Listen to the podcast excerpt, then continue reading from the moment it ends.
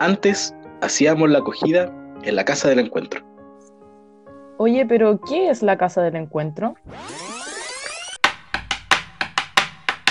La casa del encuentro es un lugar de socialización temprana para niños y niñas de 0 a 6 años y sus cuidadores. Un espacio para jugar y compartir, donde niños y cuidadores pueden encontrarse con otros que también están atravesando los tiempos de la crianza y juntos pueden conversar, compartir y acompañarse sus preguntas e inquietudes. ¿Y cómo nos vamos a encontrar ahora si no podemos ir a la casa del encuentro? Durante este tiempo de aislamiento social continuaremos la acogida, pero desde la radio del encuentro. A través de este espacio virtual seguiremos recibiendo sus preguntas e inquietudes de la crianza y también compartiremos juegos y actividades para que los niños puedan hacer en este tiempo de aislamiento. Ya no podremos escribir sus nombres en la pizarra ni vernos, pero podemos seguir encontrándonos a través del muro de nuestras redes sociales y nuestra radio. Es por esto que publicaremos en nuestro Facebook e Instagram dos capítulos a la semana, hechos por profesionales de la Casa del Encuentro, que trabajamos en temáticas de crianza e infancia y que, sin saber nada de tecnología, nos aventuramos a hacer esta radio para seguir acompañando los tiempos de la crianza. Para que el encierro no se vuelva soledad, los invitamos a escuchar este primer capítulo de La Radio del Encuentro.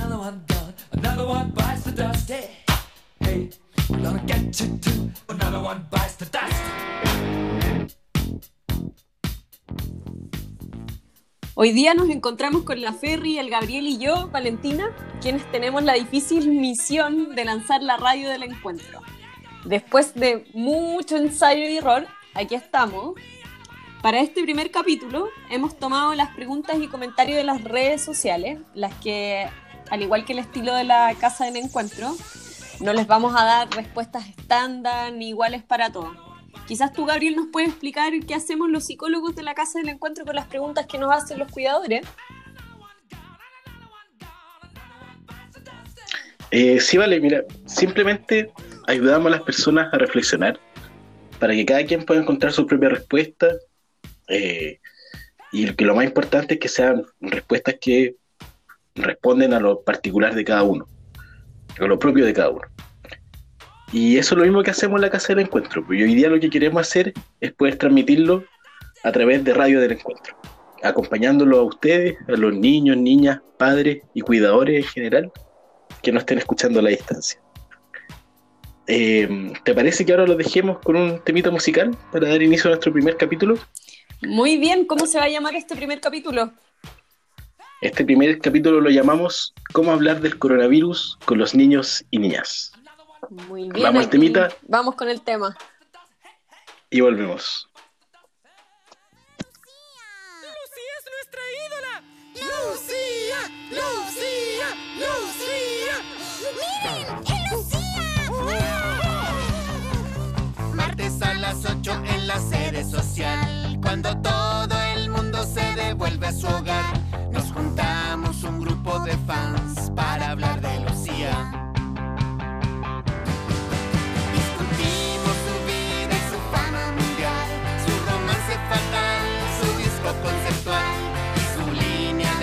Color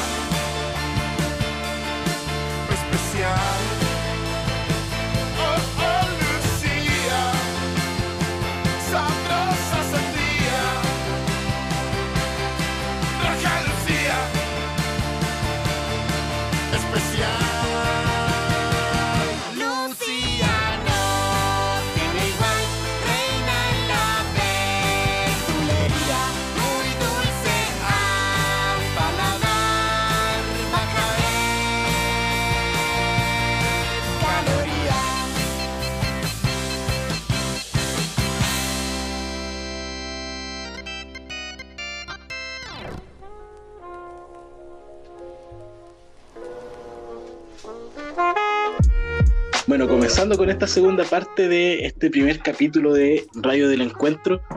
eh, bueno, comenzamos con el tema que está más de boga ahora, una cuestión que no ha dejado indiferente a nadie, que nos ha preocupado a todos también, de alguna forma, y es el tema del coronavirus.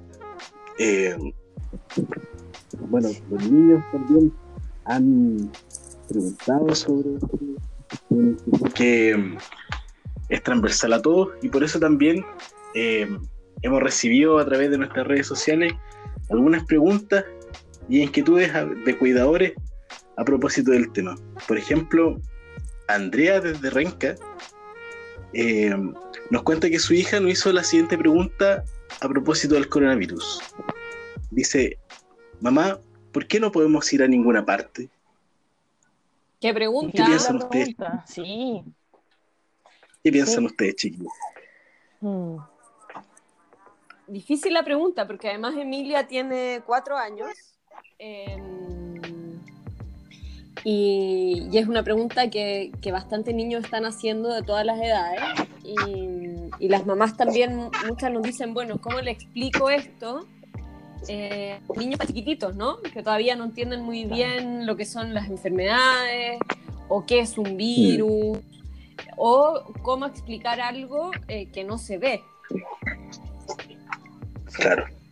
También me pasa que, que he visto en algunas partes que hay gente que recomienda, no sé, por hacer los dibujos del coronavirus, pero otra gente que dice que sería bueno no presentar el virus como algo amigable. Mm. No sé si han visto ustedes cómo esta, con- Sí. como esta discusión al respecto, como que en el Mm. fondo si se hacen trabajos manuales con el coronavirus, eh, los niños y las niñas pueden pensar que es algo como medio amigable, eh, Mm. cuando en verdad se tiene que eh, intencionar el que es una enfermedad, en el fondo que es algo que no, no hace bien, pero a la Mm. vez cómo, cómo equilibrar, me, me pregunto yo, como cómo equilibrar entonces ese miedo eh, al coronavirus, como que, que- que es real en el fondo, pero a la vez que sea algo no tan paranoico, Mm. como que hay un equilibrio ahí que encuentro que es, es bien difícil. Sí, yo creo que eso es importante lo que tú dices, Ferry, porque, mm, porque los niños ven como los cuidadores y los papás están asustados, están ansiosos. Eh, por ahí escuchamos Vamos a escuchar ahí. ah, Ahí hay un ejemplo, por ejemplo. bueno, para los que están escuchando, León, que también estamos la cuarentena. León también se quiere hacer presente. ¿Cuántos años tiene León, Gabriel? Es pequeñito, tiene cuatro meses. Mm, oh. así que también está, que- está en casa. Sí, también aprendiendo a, a vivir y también me, me sumo como a la inquietud de los cuidadores. ¿eh? Si bien, claro, mi, mi hijo es un niño muy pequeño, que no habla, no hace las preguntas como el tipo que hizo la Emilia, la hija de Andrea, pero también hay efectos. ¿eh? Mm, Por ejemplo, con el león siempre estábamos acostumbrados a salir. Él estaba como abriéndose harto a, a, um, compartir con otras personas, o sea, como a sonreírle a otras personas, como que le empezaron a agradar mucho los niños. Los niños del vecino acá, que seguramente también un ratito se van a escuchar de fondo. Claro. Eh, mm, claro, y ahora también como que hemos notado cambios en él, mm. eh, se nota un poco estresado porque no salimos mucho. Mm. Es que eso es importante porque aunque los niños, tú ya lo puedes ver con León, ¿no? Aunque los niños no hablen eh, y uno pueda pensar que no entiendan, ellos igual van notando que, que su día a día, que sus rutinas cambian y que sus papás o quienes los cuidan también están preocupados. Entonces, desde ahí lo que tú Mm. decías, Ferry, es importante, ¿no? Cómo explicarles sin producir tanto temor pero también siendo justos con la realidad, y es que este virus no ha sido algo bonito, sino que más bien es algo que nos tiene preocupados. Claro, claro. Creo que es importante encontrar Sí. las palabras que puedan ir acompañando estas preguntas, inquietudes, eh, y también ver que, que- tal vez escuchar algo que no se había escuchado antes, pienso que puede ser el deseo por salir, el deseo por conocer otro espacio, Mm. como que quizá ahora se está haciendo más notorio el deseo de los Mm. niños, las niñas, por querer salir, que nosotros los adultos lo vemos un poco como, como no sé si han visto, yo he visto como memes, por ejemplo, de, de, de, ah, estoy todo el día en la casa y cuando me dicen que me tengo que quedar en la casa, que lo único que quiero es salir, Mm. por ejemplo. Sí. Acá yo creo que quizá estamos escuchando algo de las inquietudes, del deseo de los niños y las niñas que antes no estábamos tomando tanto en cuenta, que es el deseo por socializar también. Mm, claro, porque es lo que dice Emilia, ¿no? ¿Por qué no podemos ir a ninguna parte? Mm. Es eso lo que ella le está afectando, el no poder salir Claro. de su casa. Eh, y también otra mamá nos escribió, Mercedes, que decía, les voy a leer textual, me, pare- me parte el alma cada vez que el niño dice vamos al parque, pero le digo que hay un animalito que nos enferma, que juguemos en casa. No entiende muy bien, a veces repite mis palabras, pero lo que más me duele es cuando llora. Mm. No sé qué les parece lo que dice Mercedes, pero a mí me parece que es, es un poco quizás similar a lo que trae la, la pregunta de, de Andrea. ¿Qué- ¿Cómo se le explica a un niño? ¿Cómo se le explica que no se puede salir a esos lugares que, que él estaba habituado? Claro. Mm. Mm. Sí, yo creo que, que es una pregunta compleja y que me parece que si llega de esa forma también, y si Mercedes la piensa de esa forma es porque, o mejor dicho, re- representa mucha como inquietud al respecto. O sea, me pasa que, que claro, que ni los adultos quizás tienen muy claro tampoco a veces lo que pasa. Mm, Y eso también eh, quizás nos ayuda mucho a que los niños también puedan como imaginarse mejor la situación. mm. Quizás hay que partir por ahí, que- por los adultos, ¿no?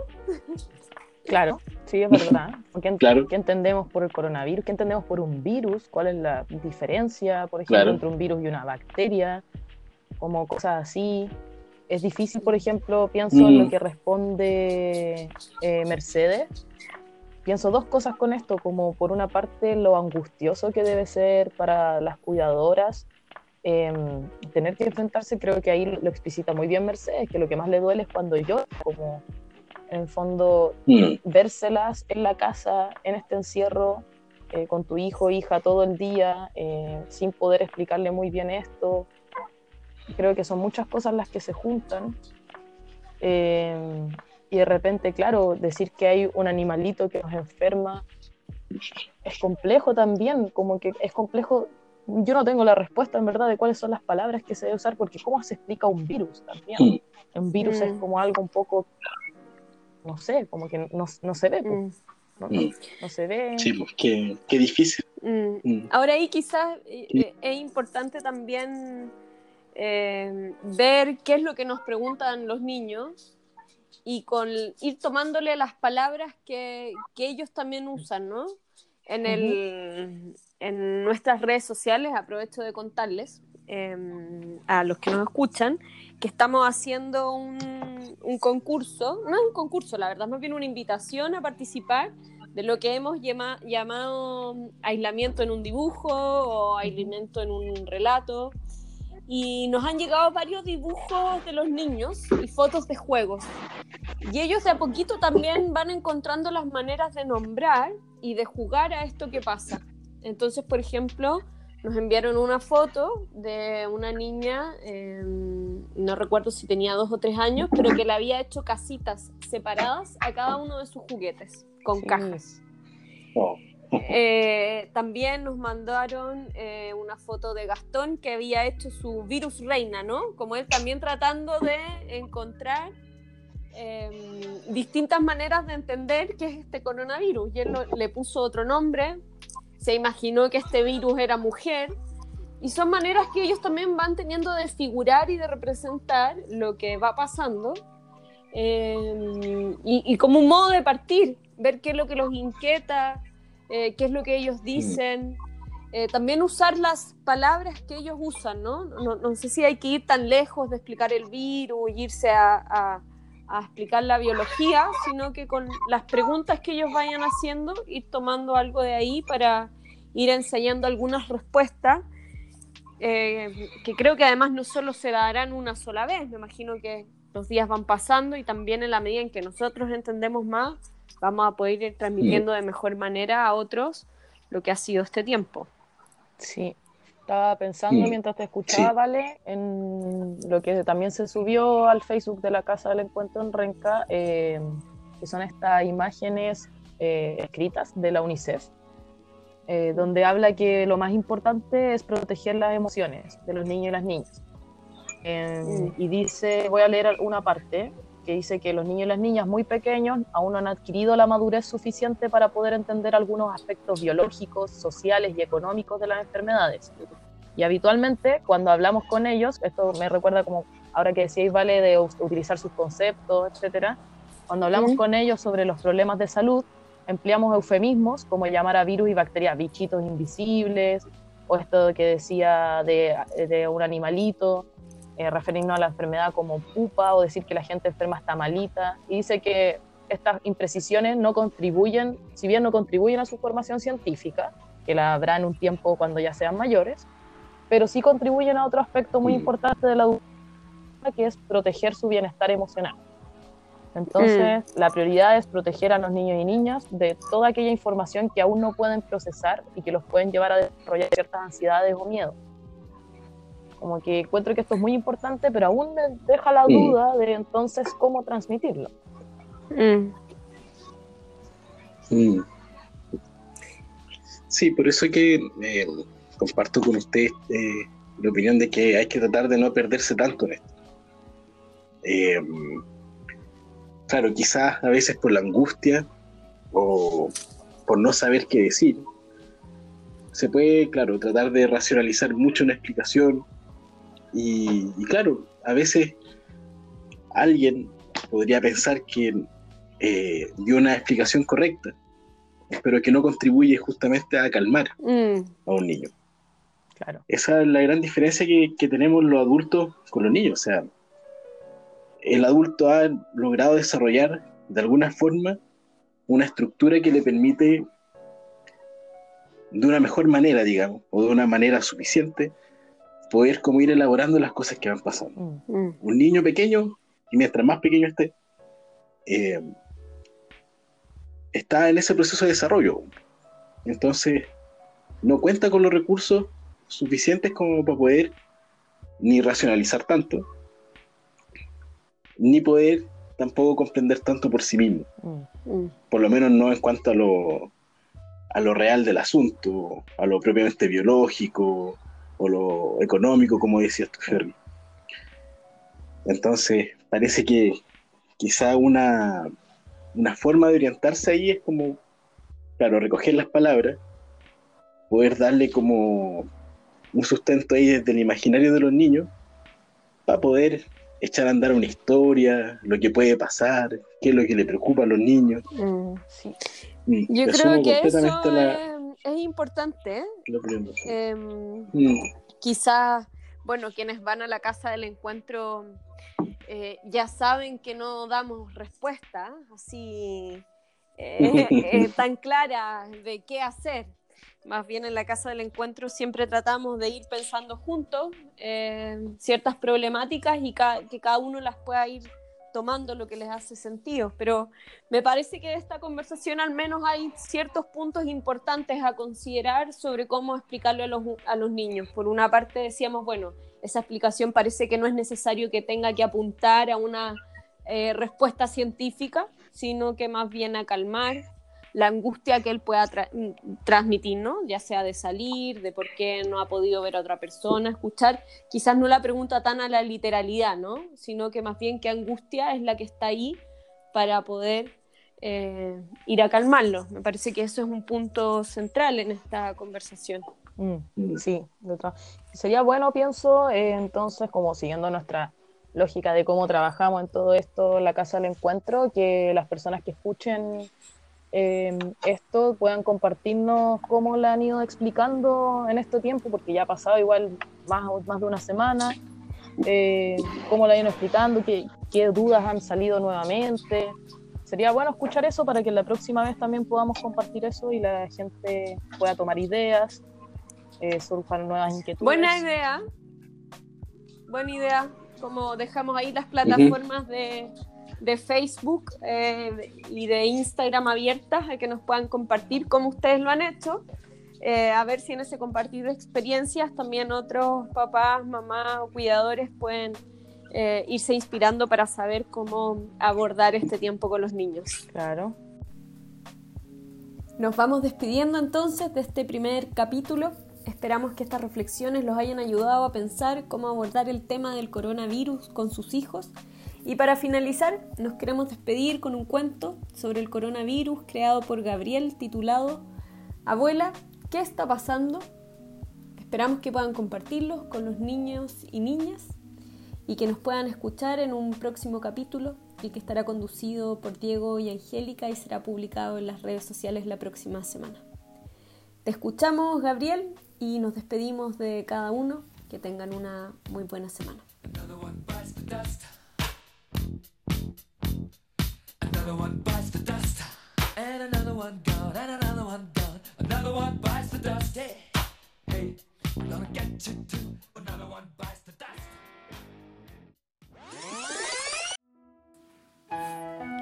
En un pueblo pequeño y lejano, muchas cosas raras estaban pasando. Los adultos preocupados, mamá y papá como apurados. Los abuelos abrigados y muy bien resguardados. ¿Qué es lo que pasa? Se preguntó Juan consternado. Parece que tienen miedo, murmura Rosa entre tanto. Mientras las dudas asaltaban a los hermanos, la televisión de fondo seguía sonando. El coronavirus ha llegado a Chile y no estamos preparados. De China ha llegado y por todo el mundo ha viajado, enfermando a la gente, con una gripe pero más fuerte, una enfermedad nueva, el COVID-19. ¿Qué será eso que asusta tanto a la gente? Como que ya me entra el miedo, no sé lo que sucede, dice Juan preocupado a su hermana que lo mece. La hermana Rosa, mayor que Juan pero menor que el gato, algo mejor entiende de lo que acontece. Sin embargo, también se asusta por el ambiente. Ya ni salir podemos. ¿Por qué tenemos que estar encerrados? Nos han dicho hasta el cansancio que tenemos que lavarnos las manos, pero yo no entiendo por qué el bicho raro es tan peligroso. ¿Cómo algo que no vemos puede ser tan riesgoso? ¿Será que es un monstruo que ha venido a devorarnos? ¿Tendremos que construir castillos y estar preparados? Mil y una pregunta se hicieron los hermanos, sin saber bien por qué los, los adultos estaban preocupados. La abuela, que suspicaz escuchaba a su nieto mientras tejía, tomó tenaz la palabra y le secó las mejillas. ¿De qué se asustan tanto mis pequeñas alegrías? Que no le gane la pena en este lindo día. Tenemos que estar alerta y preocuparnos, porque el virus es peligroso y anda rondando, mas no por eso nos quedaremos llorando. Los adultos nos preocupamos para evitar el contagio, y es por eso que en casa nos hemos quedado, saliendo menos y lavándonos las manos ya que en uñas, palmas y dedos se transporta el malvado. De mascarillas y guantes nos ven transitando, pues son escudos feroces contra el desgraciado. También limpiamos la casa, el piso y hasta las patas del gato, pues por la tierra también viaja este pequeño ruino invitado. Es por eso que estamos preocupados, para protegerlos a ustedes, a nosotros y al gato, a nuestros seres queridos, vecinos, amigos y hermanos, pues es tarea de todos cuidarnos a diario.